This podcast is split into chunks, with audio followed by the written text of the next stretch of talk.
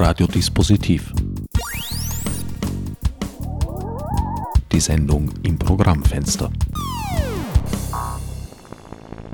Willkommen bei Radiodispositiv. Herbert Gnauer begrüßt euch zu einer Ausgabe, bei der es um Architektur und insbesondere Spitalsarchitektur gehen soll. Bei mir im Studio Platz genommen hat bereits mein heutiger Sendungsgast Norbert Erlach. Norbert, du bist Architekt. Zunächst einmal die ganz grundlegende Frage, wie kam es dazu, dass du Architektur studiert hast? Das war sowas wie Eingebung, ähm, lässt sich jetzt im Nachhinein nicht mehr nachvollziehen hat sich durch diverse Rahmenbedingungen ergeben, ohne einer erblichen Vorbelastung. Also der Fischer von Erlach hat mit dem Erlach nichts zu tun, weil der heißt Fischer. Ein ewiges Verwirrspiel auf der TU bei meinem Studium. Aber es gab also kein Büro davor oder keine andere Anleitung, wie es dazu hätte kommen können. Es gibt ja mehrere Möglichkeiten, sich zum Architekten oder zur Architektin ausbilden zu lassen. Auf der TU ist nur eine davon angesiedelt. Ja, weitere sind auf den Akademien und mittlerweile gibt es es auch auf den Fachhochschulen.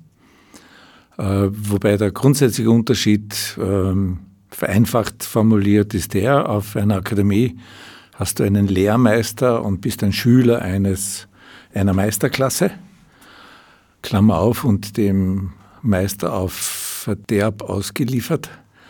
Klammer zu. Auf Gedeih auch ein bisschen. Gedeih, ja. Auf der TU bist du eher in einer Situation, wo du aus der Vielzahl der, der Vorlesungs- und Übungsangebote aussuchen musst, wo du eine Bandbreite hast, aus der du deine Lieblingssparten dir holst äh, und wo du lernst, auch mit verschiedenen Professoren und verschiedenen Instituten und deren unterschiedlichen Ausrichtungen umzugehen.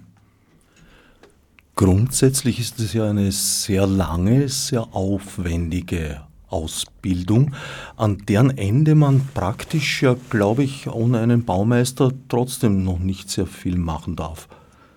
Das mit der langen Ausbildung stimmt nur zum Teil. Die Wirklichkeit ist lang ähm, oder war es in meiner Zeit. Es waren damals auch nur zehn Semester die als Regeldauer vorgesehen waren. Äh, der durchschnittliche Zeitraum, den ein Student damals gebraucht hat, bis zu seinem Diplom, waren 16, 17 Semester. Ich war knapp drüber. Kommt aber daher, dass man sinnvollerweise während seines Studiums nicht nur für Realpraxis macht, sondern auch nebenbei arbeitet, weil je mehr man in Büros arbeitet, desto mehr weiß man eigentlich, wie man auf der Uni oder damals noch auf der Technischen Hochschule zeichnet, präsentiert, Präsentationen zustande bringt und ähnliches. Also es ist an sich ein Zwiegespräch zwischen dem, was man theoretisch lernt und dem, was man bürointern praktisch dazu bekommt. Deswegen ist es kein Fehler, wenn Architekturstudenten ewig brauchen. Es ist nur dann ein Problem, wenn sie den Abschluss auf der TU nicht schaffen. Dann bleibt er als ewiger Student ein leicht erpressbares Mitarbeiter, Mitglied eines Betriebes zu halbem Honorar. Aber stimmt, mit dem Fertigstellen des Studiums bist du Diplomingenieur oder Magister, aber in Wirklichkeit noch nichts, weil äh, wenn du es ernsthaft betreibst, musst eigentlich doch Ziviltechniker werden, der Kammer beitreten und dafür musst du Praxisjahre vorweisen und musst dann eine Ziviltechnikerprüfung machen. Aber ist es nicht auch so, dass ein Architekt ohne einen Baumeister kein Haus bauen darf? Umgekehrt der Baumeister ohne Architekt sehr wohl? Das ist eine beliebte Fehleinschätzung, ja, weil der Architekt natürlich der ist, der die Planung macht und nie am Bau selbst beteiligt sein darf. Weil ich bin ja ein technischer Notar und als technischer Notar bin ich meinem Auftraggeber oder auch einer Gruppe von Menschen gegenüber verpflichtet und darf kein Geschäft mit dem Bau machen. Währenddem ein Baumeister äh, aus der Praktik kommt und im Geschäftsleben kalkulieren muss, zu welchem Preis er welches Gewerk oder welches Ding er wie anbietet, damit er dazu kommt, es bauen zu können.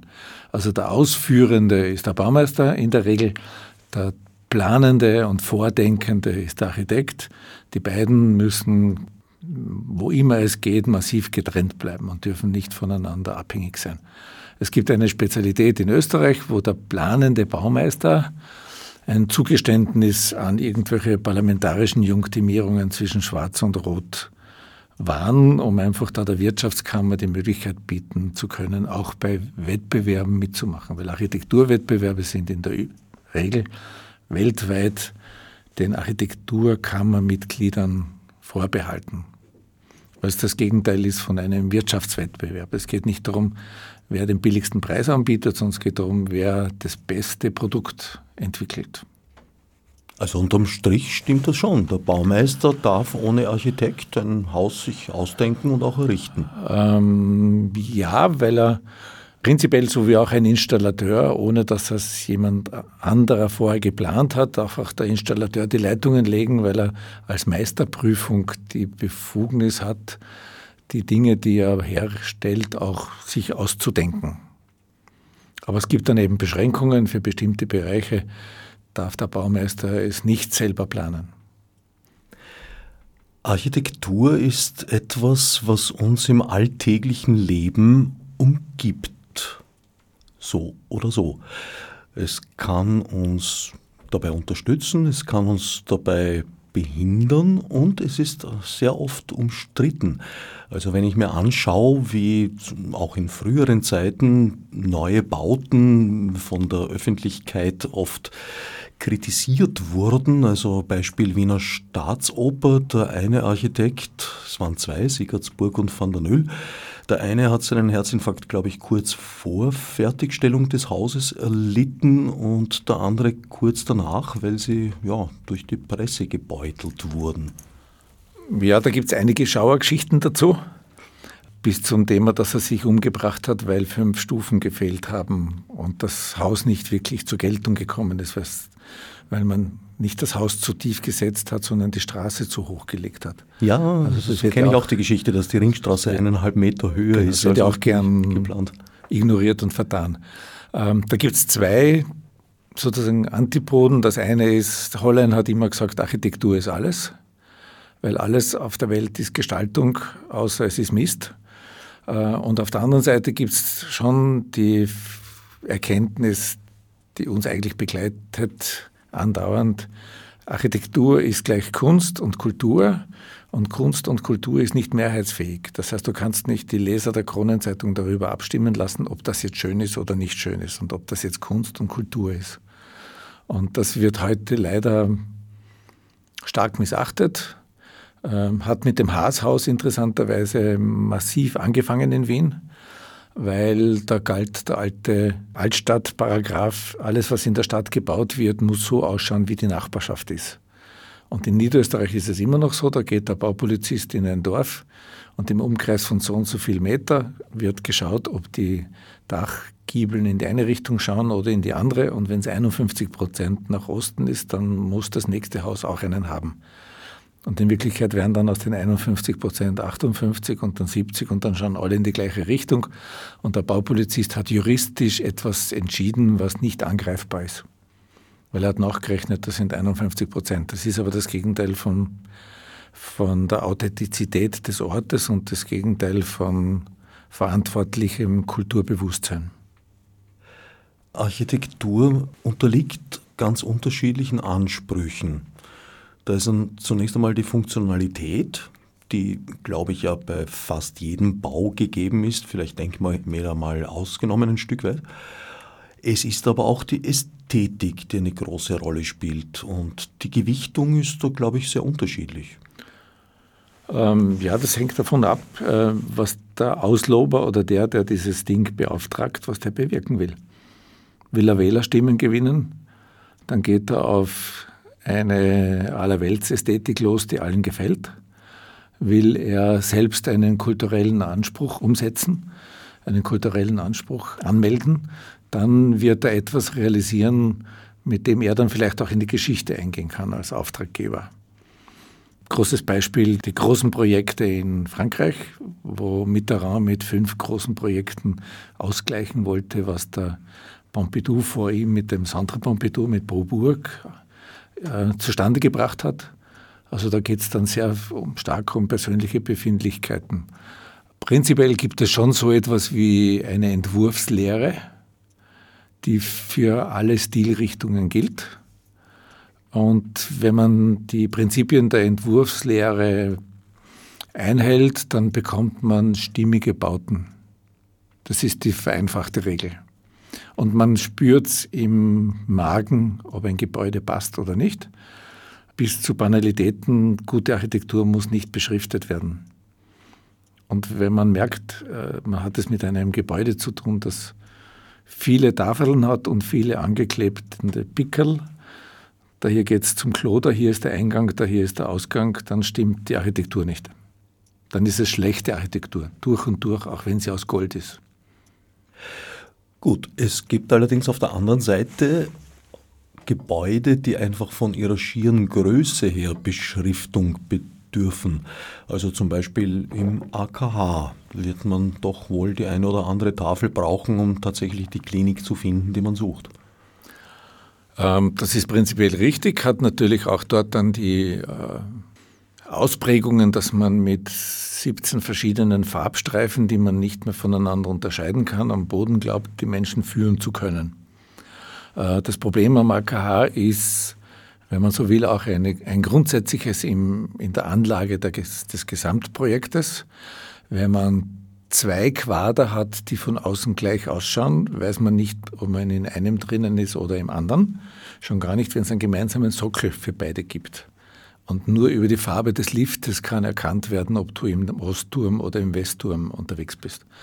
Das Zweite, was eine klassische Fehlentscheidung dort war, ist das Phänomen, dass du in dieser großen Stiegenanlage, die es gibt, dich von oben nach unten bewegst, den Ausgang suchst, den Ausgang nicht findest, weil in der Ebene 4, glaube ich, 5 oder 5 befindet sich der Ausgang und du siehst aber in der Ebene 5 nie ins Freie.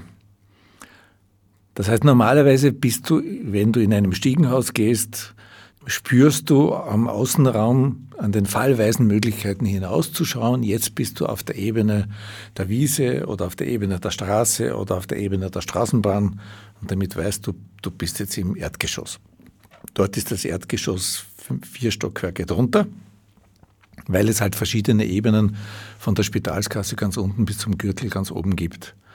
Äh, man hat einfach dazwischen übersehen die Haupteingangsebene mit etwas mehr Raumhöhe oder mit einer Architektursprache einladend und auch zum Hinausgehen einladend auszugestalten. Es ist einfach ein, ein strukturierter Massenbau. Trotzdem muss ich sagen, und ich habe einige Jahre in dem Haus gearbeitet, es funktioniert. Also ich habe es eigentlich nicht als unangenehm empfunden. Am unangenehmsten war mir eigentlich die, die Abgeschlossenheit in dem Sinn, dass du in einer künstlichen Atmosphäre bist mit Klimaanlage. Mhm.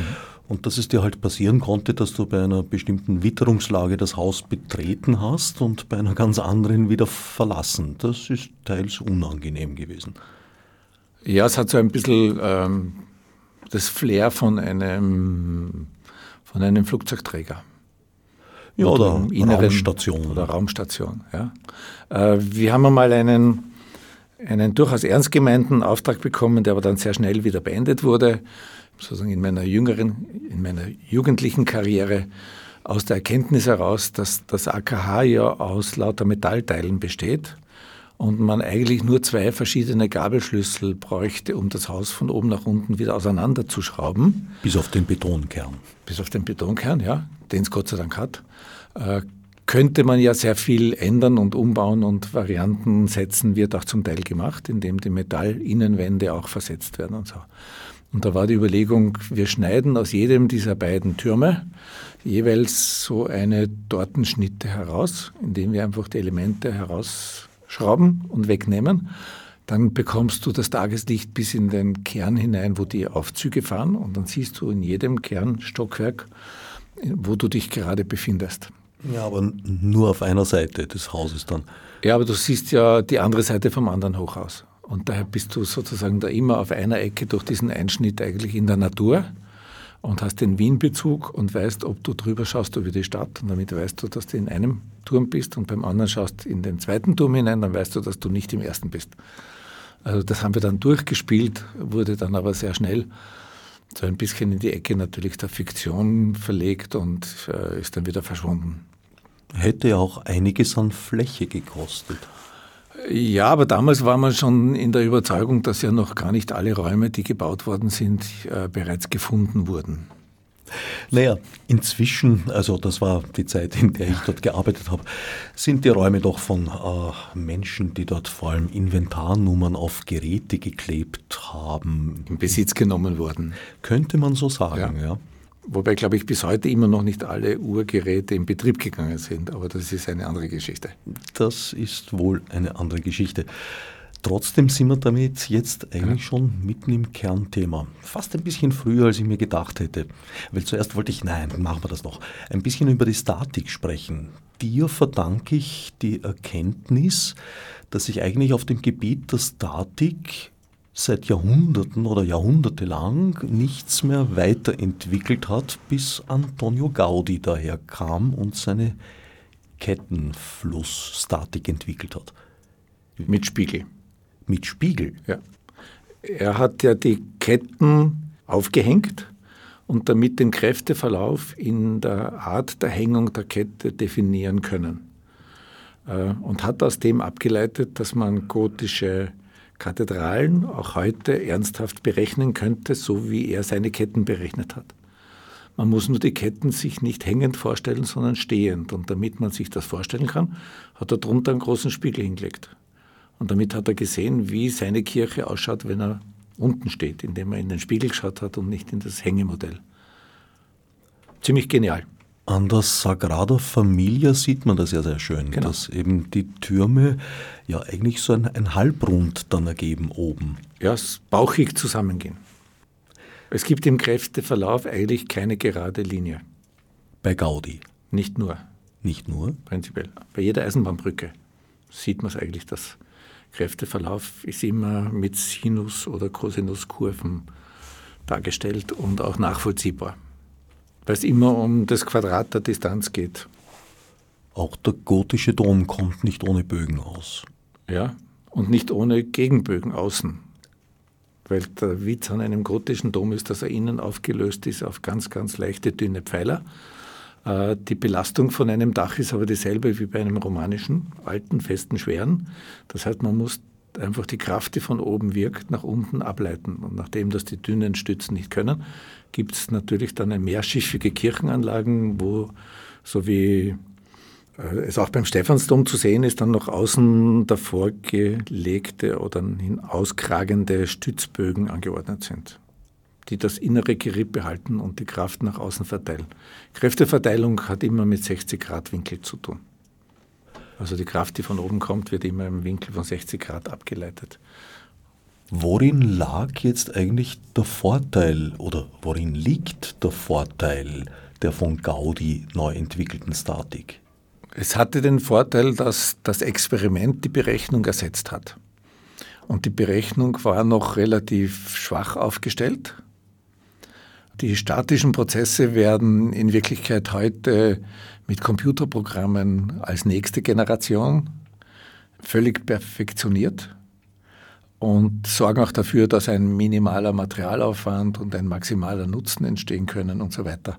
Es bleibt aber dabei, dass auch heute äh, ganz sicher ein kreativer, intelligenter Statiker mit diesen Hilfsmitteln des Rechnens anders umgeht als ein normaler Baumeister, der lieber die zehnfache Menge an Material hineinschüttet, um auf der sicheren Seite zu sein, weil er es nicht rechnen kann.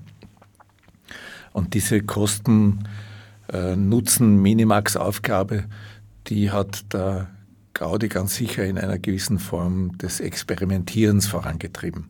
Sonst hätte er es nie zusammengebracht, auch dieser Grad Familie sowas von zart und dünn dort aufzurichten und hinzustellen.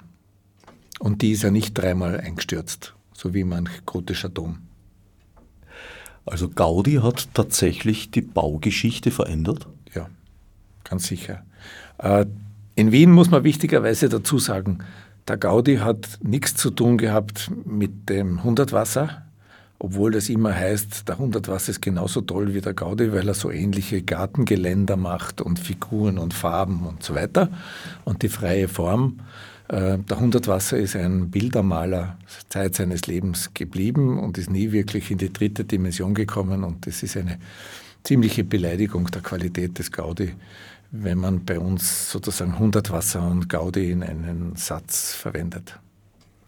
Soweit ich weiß, mussten ja bei Hundertwasser dann nachträglich die Statiker zur Rate gezogen werden und die haben sich dann die Köpfe zerbrochen, wie man das denn wirklich realisieren könnte, was der Meister sich da in seiner Fantasie, in seiner malerischen ausgedacht hat, ohne dass es zusammenkracht. Ja, war so. Ist aber in Wirklichkeit bei den ersten Bauten der Dekonstruktivisten auch so.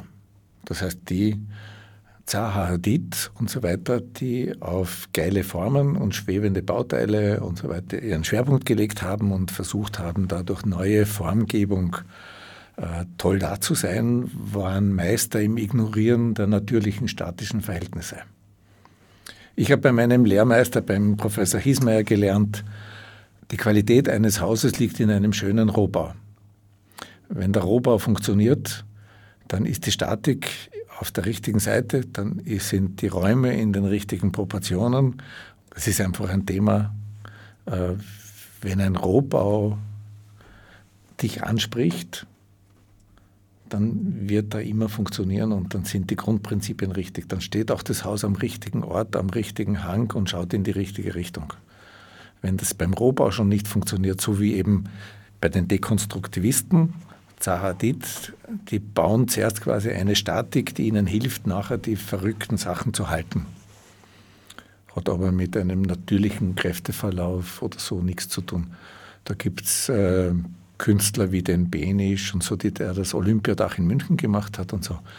Die haben ja aus der Natur der Blätter und der Natur der Grashalme haben die ihre statischen Prinzipien abgeleitet. Und das spricht den Menschen im Bauchgefühl ganz anders an als die zackigen Bauten von Dekonstruktivisten und von Coop Himmelblau, wo man sich fragt, warum das so exaltiert sein muss, außer als Angeberei.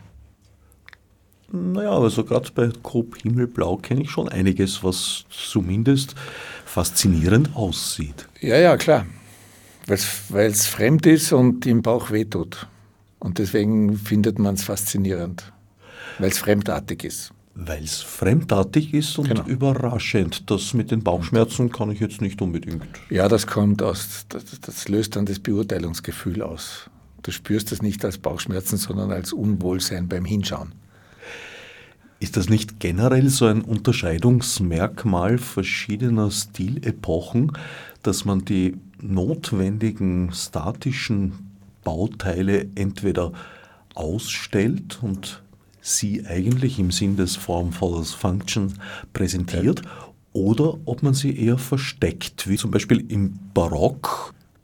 Ja, weil Barock auf Verblendung, auf, auf Raumqualitäten ausgerichtet ist, nicht auf Effizienz. Äh, Barock hat ja sehr viel Themen der Symmetrie mit dabei. Und da geht es schon darum, über vorgeblendete Elemente Räume zu definieren, zu gestalten, auch zum Schweben zu bringen oder so. Barock ist eine Schmäharchitektur für eine Besonderheit des schwingenden Raumes.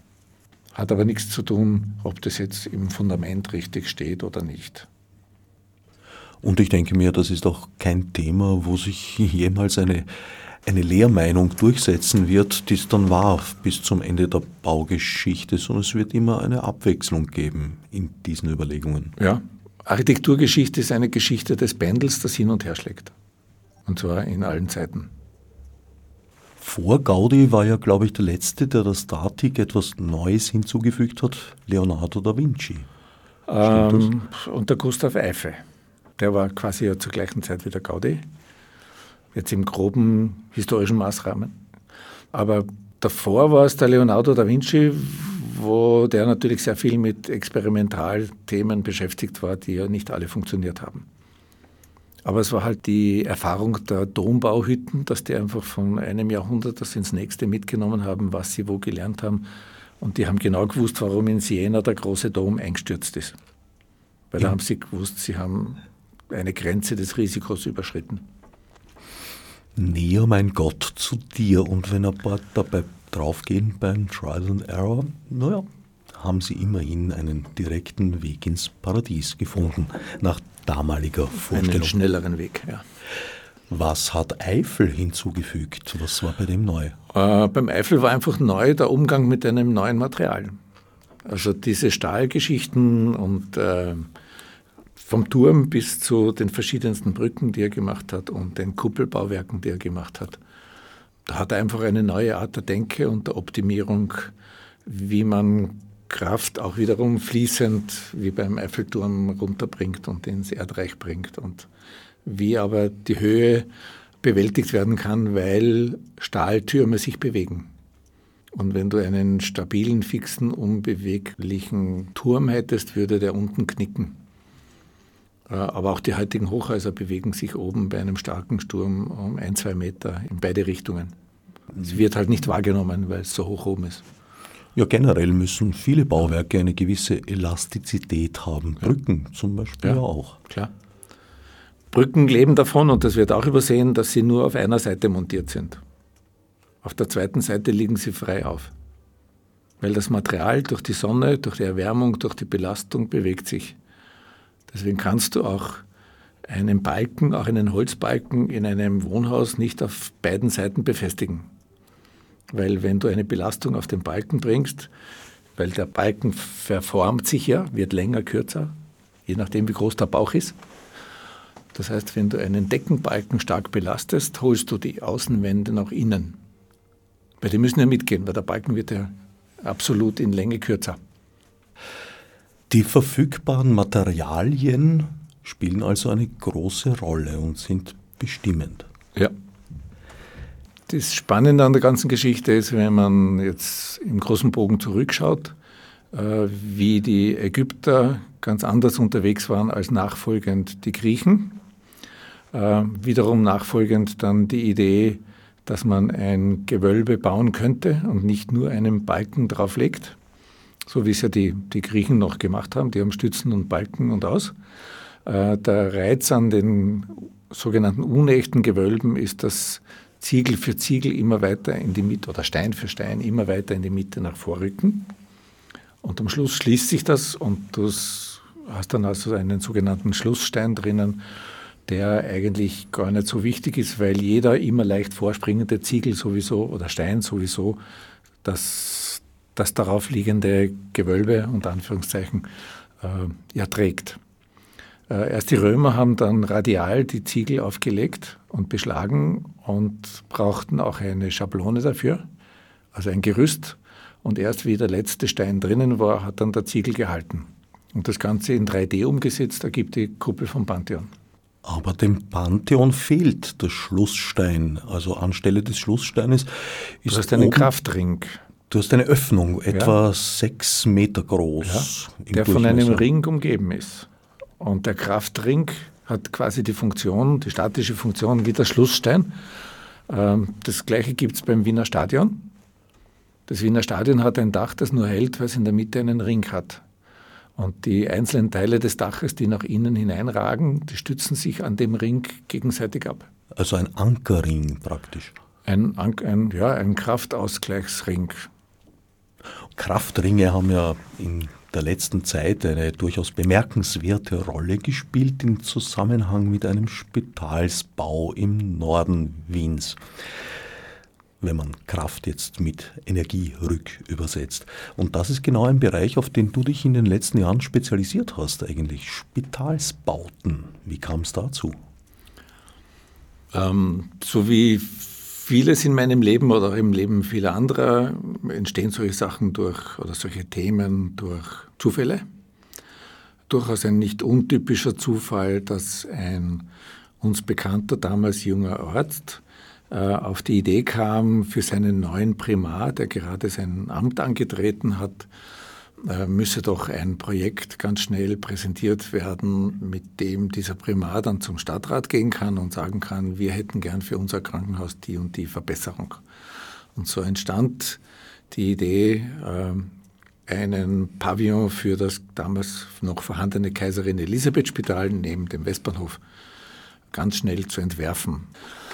Und der Auslöser war dann der, dass dann der Primar gemeint hat, ja, das ist eine gute Geschichte, aber er will das am Montag das Produkt schon sehen. Und damit kam am Donnerstag äh, jener bekannte Oberarzt zu mir ins Büro und sagte, du, wir zeichnen jetzt übers Wochenende einen neuen Pavillon für unser Krankenhaus, weil der Primar braucht es am Montag. Was ich nicht gewusst habe, war, dass er das am Montag um 7 Uhr in der Früh gebraucht hat. Also eine, eine Unzeit für einen Architekten, um 7 Uhr etwas zu präsentieren. Und das hat dann tatsächlich den Weg gefunden zum Stadtrat. Vom Stadtrat ging es weiter zur planenden Abteilung der Stadt Wien. Dort ist es dann, glaube ich, ein Jahr lang geruht. Und nach einem Jahr ruft der Leiter dieser Magistratsabteilung bei mir an und sagt, Sie haben doch für dieses Elisabeth-Spital äh, so einen tollen Pavillon entworfen und ein schönes Projekt gemacht, würden Sie auch den Umbau von Sanitärräumen in der Schwesternschule dort übernehmen. Und so kam ich zu meinem ersten Auftrag, in einem Spital Planungen vorzunehmen. Dann hat sich sehr schnell herausgestellt, dass das eine Planung war, ohne dass die Beteiligten gefragt wurden. Denn es gab dort nicht nur die Schwesternschule, sondern auch noch eine Materialverwaltung, die sich gegen die in der Schwesternschule neu jetzt auch herzustellende Notstiege gewährt hat, ein, ein zweites Treppenhaus, weil so viele Schüler in dem Haus waren. Und das hätte durchgeführt werden sollen durch seine Materialverwaltung ins Erdgeschoss hinaus. Und er war noch dazu ein einflussreicher Mann in diesem Spital. Und da sind wir irgendwie ins Stocken geraten und ich habe dann irgendwie behauptet, ich arbeite nicht mehr weiter, wenn ich nicht weiß, was ich überhaupt tun soll, weil ich habe ja nicht die Aufgabe, den Streit innerhalb des Hauses zu schlichten. Und dann kam wiederum der Anruf von diesem Magistratsamtsabteilungschef, machen Sie doch einen Zielplan für dieses Krankenhaus, dann können Sie lösen, wie das Krankenhaus sich weiterentwickeln soll. Und so kam ich zu meinem ersten Auftrag, einen Masterplan für ein Krankenhaus zu entwerfen oder zu erarbeiten. Und das haben wir dann 20 Jahre lang gemacht für die verschiedensten Spitäler in Wien. Das Prinzip des Denken vor dem Planens einzuführen, das Prinzip der langfristigen Etappengestaltung, wo in welcher Zeit, wie, wann, was realisiert werden kann. Und das Prinzip, es gemeinsam mit den betroffenen Menschen zu machen in den Spitälern. Also das Beiziehen der Menschen, die dann dort Arbeiten ist etwas enorm Wichtiges, denke ich mir. Ja, wobei, da habe ich auch eine spezielle Meinung dazu. Ähm, es wird ja von, in vielen Bereichen praktiziert äh, unter dem Titel Bürgerbeteiligung oder Mitarbeiterbeteiligung, in dem die Mitarbeiter gefragt werden, was sie wollen und wie sie glauben, wie es geht. Und damit sind wir wieder in der Ecke, dass äh, man beteiligte Menschen durchaus fragen kann, was sie wollen, aber darauf immer nur Antworten bekommt, die rückwärtsgewandt sind. Die sagen nur, was gestern besser gewesen wäre. Sie haben selten den Überblick, was heute an ihrem Arbeitsplatz besser wäre. Und sie kommen schon gar nicht auf die Idee, was in zehn Jahren besser ist, weil es auch nicht ihre Aufgabe ist. Also wenn jemand im Röntgen arbeitet, ist es nicht seine Aufgabe, sich den Kopf zu zerbrechen, wie das Röntgen in zehn Jahren ausschaut. Und dementsprechend muss man oder kann man, und ich nenne das kreative Mediation, ähm, wir haben das auch bei Ortsentwicklungsprojekten gemacht. Man darf nicht hingehen und fragen, was wollt ihr und dann mitschreiben, dann kommst du auf eine Lösung, die nicht funktioniert, sondern du musst hingehen und sagen, ich hätte die oder die Utopie oder diese Vision, äh, ich bin ahnungslos, ich komme von außen, deswegen erlaube ich mir das jetzt auf die und die Art auf den Tisch zu legen. Was sagt ihr dazu? Und wenn man die Mitarbeiter einer Einrichtung ausreichend durcheinander beutelt und sie von den, aus den Socken hebt und ihnen den Teppich wegzieht, sodass sie völlig neu denken, dann kommen ganz tolle Lösungen heraus, weil sie ja die Erfahrung haben und das Praxiswissen haben, es dann aber auch tatsächlich in neue Gedanken umsetzen. Und das ist das Geheimnis, mit dem wir oder ich mit meinem kleinen Büro relativ lang Erfolg gehabt habe, Menschen mit einzubeziehen, indem man sie vorher aus der Bahn wirft, dann mit neuen Ideen neu polarisiert und dann zuhört, was sie daraus entwickeln. Weil sie machen es dann auch. Spitalsbauten, denke ich mir, hängen in einem besonderen Maße von ihrer Funktionalität ab. Steht das da stark im Vordergrund, denke ich mir? Ja, muss, muss im Vordergrund stehen. Die Problematik dabei ist, dass das, was da drinnen stattfindet, nicht geregelt wird und es gibt sozusagen keine Normprozesse für bestimmte Abläufe, weil das in der, im Wesen der Menschen ist gleich im Wesen der Ärzte liegt, alles jeweils nach eigener Manier besser zu machen, als es wer anderer macht. Äh, also es gibt keine roten Ampeln, die den Verkehr regeln, es gibt keine äh, Regeln, wer zuerst kommt und wer nachher fährt, weil Vorrang und Nachrang ist nicht geregelt, sondern jeder ist so stark, wie er sich im Krankenhaus selber durchsetzt. Und das gilt für die Abteilungen und so weiter. Äh, die Problematik an der ganzen Geschichte ist, wenn die Prozesse, die in einem Spital ablaufen sollen, nicht vorher festgelegt sind, kannst du keine Gebäude dazu entwerfen und entwickeln. Wird aber immer so gemacht, weil auch die Politik und die Entscheider sind äh, zu feig und im großen Teil zu ahnungslos um festlegen zu können, beschließen zu können, was sie wollen. Also wir leiden nicht nur jetzt in der, im Bereich der Gesundheitseinrichtungen, in vielen Bereichen unserer Zeit leiden wir unter der extrem schlechten Auftraggeberqualität. Die Auftraggeber wissen nicht, was sie bestellen. Sie wissen nicht, was sie auslösen. Sie wissen bestenfalls, dass es in drei Jahren fertig sein muss, weil die Wahl ist in drei Jahren und sie wollen eröffnen. Äh, oder es ist ihnen egal, weil sie in zwei Jahren eh schon wieder aufgestiegen sind und wieder weg sind. Also wir leiden wirklich in der Summe darunter, dass, dass eine Vielzahl dieser Funktionsbauten äh, nicht wirklich im Vorhinein durchdacht sind.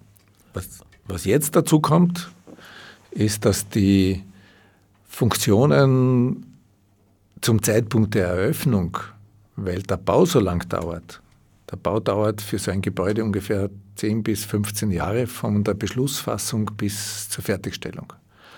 Und in dieser Zeit ändern sich die Prozesse. Das heißt, wenn das Gebäude fertig ist, hast du ein Gebäude für nicht mehr vorhandene Prozesse betoniert oder gebaut.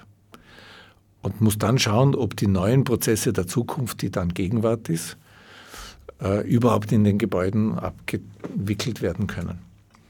Das ist, denke ich, bei Spitalsbauten in sehr hohem Maß der Fall. Also wenn ich so schaue, ja, allein was in Laboren benötigt wird heute, ja, das ist eine völlig andere Situation als vor 20 Jahren. Ja, dementsprechend gibt es sozusagen die zwei Seiten dieser Welt. Das eine ist die Welt der, der sogenannten Investorenarchitektur. Die muss den größtmöglichen gemeinsamen Nenner in der Akzeptanz haben und muss für Nutzer und für Eigentümer im Nachhinein in alle Richtungen offen sein. Und so schauen diese Kisten auch alle aus. Also wenn du eben schaust, was es für Bürotürme gibt, für Büroeinheiten gibt und so weiter, die werden von, von Investoren begonnen, werden von irgendwelchen Firmen dann weitergetragen, die noch einmal abcashen dazwischen und am Schluss von einem Pensionsfonds übernommen. Alles zusammen hat mit, den, mit der Qualität für die Nutzer nichts zu tun. In einem Spital hast du das Thema, dass du einfach die Prozesse, die drinnen ablaufen, heute noch nicht kennst, die in zehn Jahren da sein werden.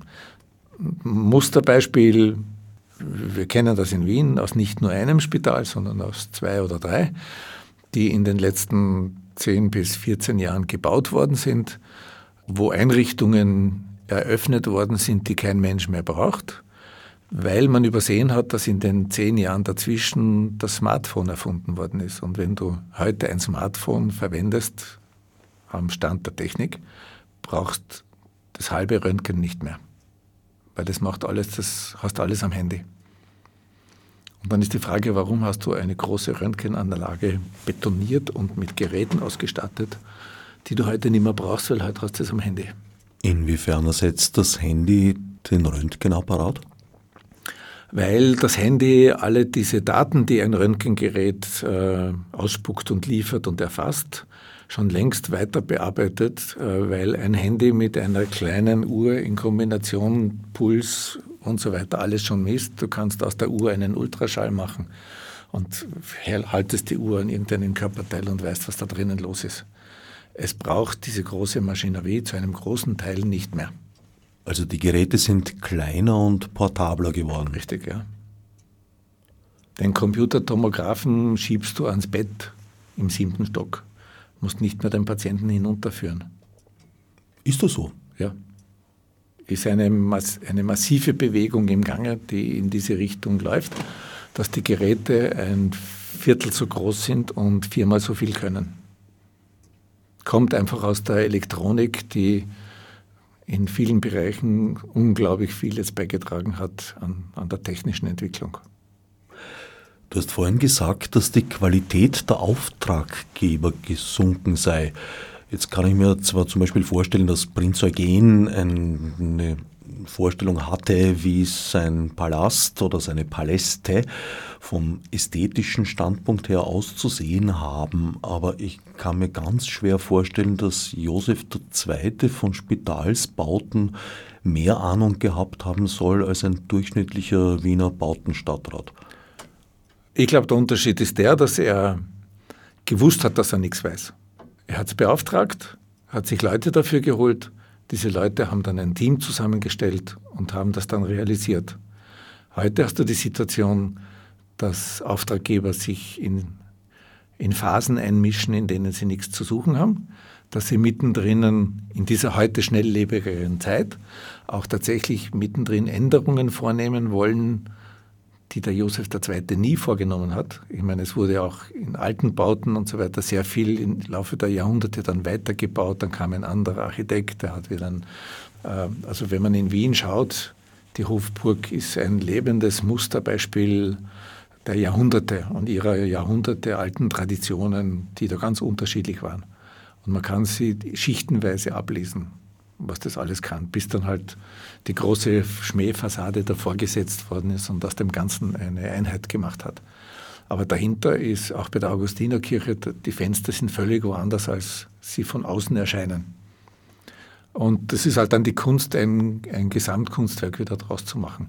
Aber es war durch die doch langsamere Zeit der Realisierung nie so, dass mittendrin einer gesagt hat, jetzt machen wir es aber ganz anders.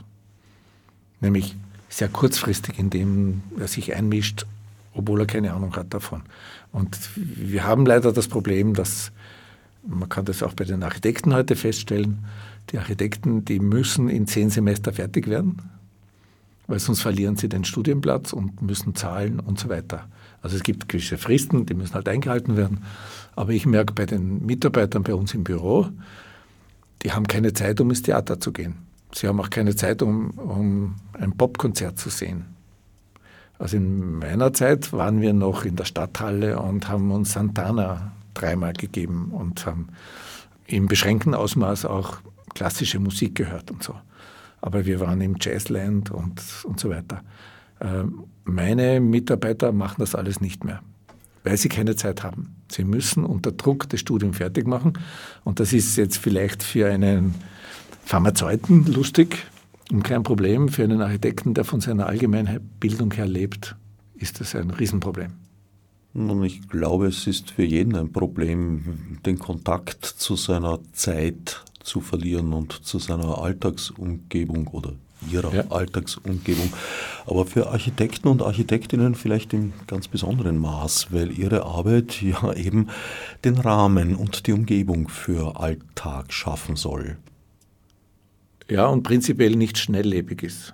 Also Architekten machen bei Wettbewerben mit und wenn sie das Glück oder das Pech haben, dass sie gewinnen, kriegen sie drei Jahre, vier Jahre später den Auftrag. Unter anderem, weil die Auftraggeber nicht wissen, was sie überhaupt beauftragen sollen. Und dementsprechend gibt es Preisverhandlungen und Honorarverhandlungen und, und Vertragsverhandlungen, die weit über das hinausgehen vom Aufwand her. Äh, wo man sich besser mit dem Inhalt beschäftigen sollte. Bis zur Problematik, dass es Jurien gibt, auch Architekturjurien, die sich überhaupt nicht mit den Nutzern beschäftigen. Die sitzen dort nur zum Eigennutzen und der Selbstdarstellung. Und der Effekt kommt dann heraus, dass du Spitäler bekommst mit Glasfassaden, weil die bei den Wettbewerben die besten Gewinnchancen haben. Sind aber unglaubliche Kostentreiber im Betrieb. Einen Glaspalast hinzustellen, den du beschatten musst und den du putzen musst und äh, wo du dafür sorgen musst, dass niemand hineinschaut und, und, und, ist eigentlich ein, ein völlig falsches Modell im Betrieb. Aber Architekturwettbewerbe werden über schöne Fassaden gewonnen. Und wenn die Jurien nicht geschult werden, dann bekommst du genau dieses Problem heraus.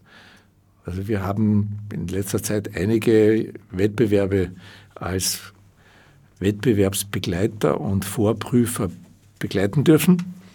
Und da ist es uns ein paar Mal gelungen, beim Auftraggeber durchzusetzen, dass er die Jury schulen muss. Was die Juroren gar nicht gern hören. Das heißt, in diesen Fällen spielt dann eigentlich äh, das ästhetische Moment eine viel zu große Rolle. Richtig, ja. Form follows function. Wäre ein, eine gute Geschichte, wenn die Funktion geklärt wäre. Nachdem die Bewohner und die Nutzer nicht bereit sind, die Funktionen ausreichend zu klären, können sich am anderen Ende des Astes die Architekten blöd aufführen hat diese Schnelllebigkeit und die starke Veränderung, die ja jetzt nicht nur eine Erfindung unserer Tage ist, ich würde das äh, ja so etwa vor 150 Jahren ansetzen mit der Frühindustrialisierung, dass sich Gegebenheiten ziemlich flott ändern können. Hat das nicht auch dazu geführt, dass man heute viele Bauten weniger für die Ewigkeit sozusagen äh, aufstellt, sondern sich denkt, okay, in 20 Jahren oder 30 Jahren sind die Gegebenheiten völlig andere, die Aufgaben des Gebäudes werden andere sein, ich kann das nicht absehen und daher baue ich eigentlich ein Haus, das dafür gedacht ist, dann abgerissen und durch ein neues ersetzt zu werden. Ja, da gibt es zwei Gedanken dazu. Das eine, der eine Gedanke ist das Modell der Gründerzeitbauten, dass du viele gleich große Räume hast, äh, in denen du alle Nutzungen hineingeben kannst, die du haben möchtest. Eine Vielzahl der Bauten aus der Gründerzeit bietet die Möglichkeit, dass man eine Anwaltskanzlei genauso hineingibt wie eine Wohnung, wie einen Kindergarten, weil die Räume so groß sind, dass sie ausreichend Platz für alle diese Nutzungen haben. Der Nachteil ist an der Geschichte, dass heute aus Kostendruck alles minimiert wird, aus scheinbaren Kostendruck alles minimiert wird und dazu führt, dass es eben Wohnungen gibt. Äh, wir haben sozialen Wohnbau gemacht. Ein kurioses Beispiel, 260 Wohnungen in Eisenstadt auf derselben Wiese für vier verschiedene Bauträger, weil wir ich habe da davor einen Wettbewerb gewonnen und aus dem sind dann diese Folgeaufträge entstanden. Der große Fehler an dieser Art zu bauen ist, dass alles so klein und minimiert ist, dass es nicht zukunftstauglich ist. Das heißt, du kriegst in Wirklichkeit nicht einmal heute ein Klavier hinein oder einen Flügel. Du kriegst keinen Christbaum mehr hinein. Also du hast die Wahl zu Weihnachten entweder die Oma oder der Christbaum. Beide passen nicht hinein. Du hast auch nicht mehr Plätze am Tisch als fünf, weil der Tisch steht irgendwo an der Wand in einer Wohnessküche, weil mehr geht nicht mehr. Ähm, da sind wir auf einem völlig falschen Weg und, und verbauen uns wörtlich noch dazu mit dem billigen Baustoff Beton die Zukunft. Also diese Bauten kannst du alle nur noch sprengen, wenn du sie verändern willst. Für Spitäler hat es eigentlich zur Folge, dass ich da immer versuche, bei diesen langfristigen Masterplänen das Prinzip der Vierfelderwirtschaft äh, den Nutzern beizubringen oder den Auftraggebern. Vierfelderwirtschaft heißt, Du hast einen Bauteil im Betrieb, hast davor einen Bauteil, den du gerade abreißt, weil das ist ein älterer, daneben einen Bauteil, den du gerade neu baust. Und das vierte Feld ist der Garten, der Park, der frei ist und unbenutzt ist. Und nach 20 Jahren, wenn du wieder weiterbauen solltest, reißt du das, was du vorher in Betrieb hattest, ab, lässt das im Betrieb, was neuer gebaut worden ist, baust in den Park hinein einen neuen Bau, so wie in 20, 30 Jahren er nötig ist, und hast dann dort, wo du ursprünglich abgerissen hast, wieder einen Park. Und mit dieser Vierfelderwirtschaft kannst du auf einem ausreichend großen Grundstück die nächsten 80, 100 Jahre lang problemlos alle, alle Aufgaben der Gesundheitsversorgung bieten. Allerdings, wenn ich jetzt mir so überlege, also Häuser, Bauten in Wien, bei denen einkalkuliert wurde, dass sie sich verändern sollen, würden mir vor allem zwei einfallen. Das eine ist die Stadthalle, die sich tatsächlich stark verändert hat, aber in einer völlig anderen Art und Weise, wenn ich mich nicht irre, als Rainer sich das gedacht hatte. Und das zweite ist die UNO-City, die dann eigentlich so gelassen wurde, wie sie ist und es wurde daneben was neu gebaut. Aber eigentlich ursprünglich war das schon so gedacht, glaube ich, dass da im selben Stil weitergemacht wird. In beschränktem Umfang, ja. Also es war ganz klar, dass der, der Entwurf vom Staber äh, mit diesen geschwungenen Bauten in der UNO-City, dass man da dieses Prinzip des, des Weiterankoppelns weiterverwenden sollte, den nächsten gebogenen Baustein wieder dran setzen. Was gegen die Qualität der, oder gegen das Selbstempfinden des nächsten Direktors vom Austria Center gesprochen hat, der was Neues machen wollte und sich zeigen wollte und gegen den nächsten Bürgermeister, der wieder zeigen wollte, wir machen das sicher besser, weil das ist ja alles ein Käse. Kannst du auch ablesen bei der Albertina, wo der Holland die Aufgabe bekam, die, die Albertina grundsätzlich sich neu zu überlegen.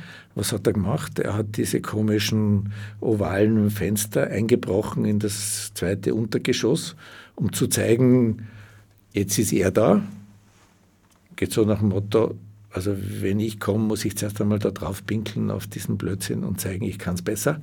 Und hat dann vorne dieses schwebende Dach, das noch dazu dann mit irgendwelchen Korruptionsgeschichten belegt ist, dann draufgesetzt, um zu sagen, wir brauchen ein Zeichen, damit die Rolltreppe ein Zeichen hat. Das hat alles mit Qualitätsarchitektur nichts zu tun. Da gibt es ein besseres Beispiel, das da heißt Scarpa der in Verona und in Venedig ganz, ganz, ganz moderne Architektur inmitten der mittelalterlichen und der Renaissancebauten eingefügt hat.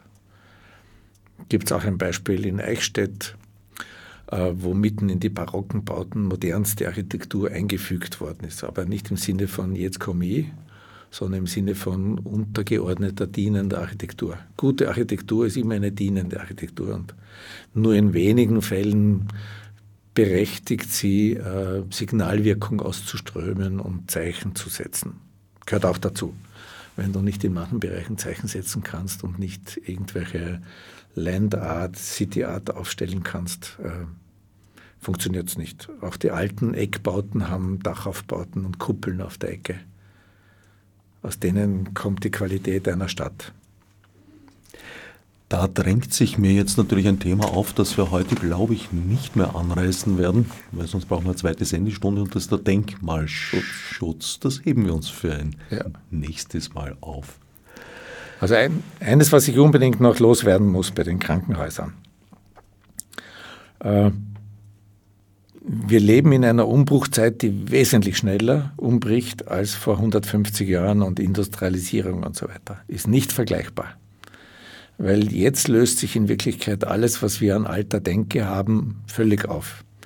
Es gibt diesen Spruch, äh, man ist ja draufgekommen, es gibt disruptive Elemente äh, oder die disruptive Entwicklung, die aus dem Untergrund herauskommt und äh, sich an den großen, großen Industrietankern und an Siemens, Bosch und wie die alle heißen, vorbei bewegt. Der Reiz an diesen völlig neu gedachten Strukturen und Lösungsansätzen ist, dass sie mit der Vergangenheit eigentlich nichts mehr zu tun haben, sondern sie basieren auf völlig neuer Denke. Und die neue Denke basiert wiederum auf künstlicher Intelligenz, auf neuer Elektronik, auf äh, Schnelligkeit in der Verarbeitung. In Kürze wird man innerhalb von zwei Tagen ein, ein ganzes Krankenhaus mit künstlicher Intelligenz zeichnen können. Du musst nur 37 Vorgaben festlegen, dann zeichnet dir der Computer aus 100 Beispielen heraus ein ganzes AKH von oben bis unten durch oder ein Nordspital.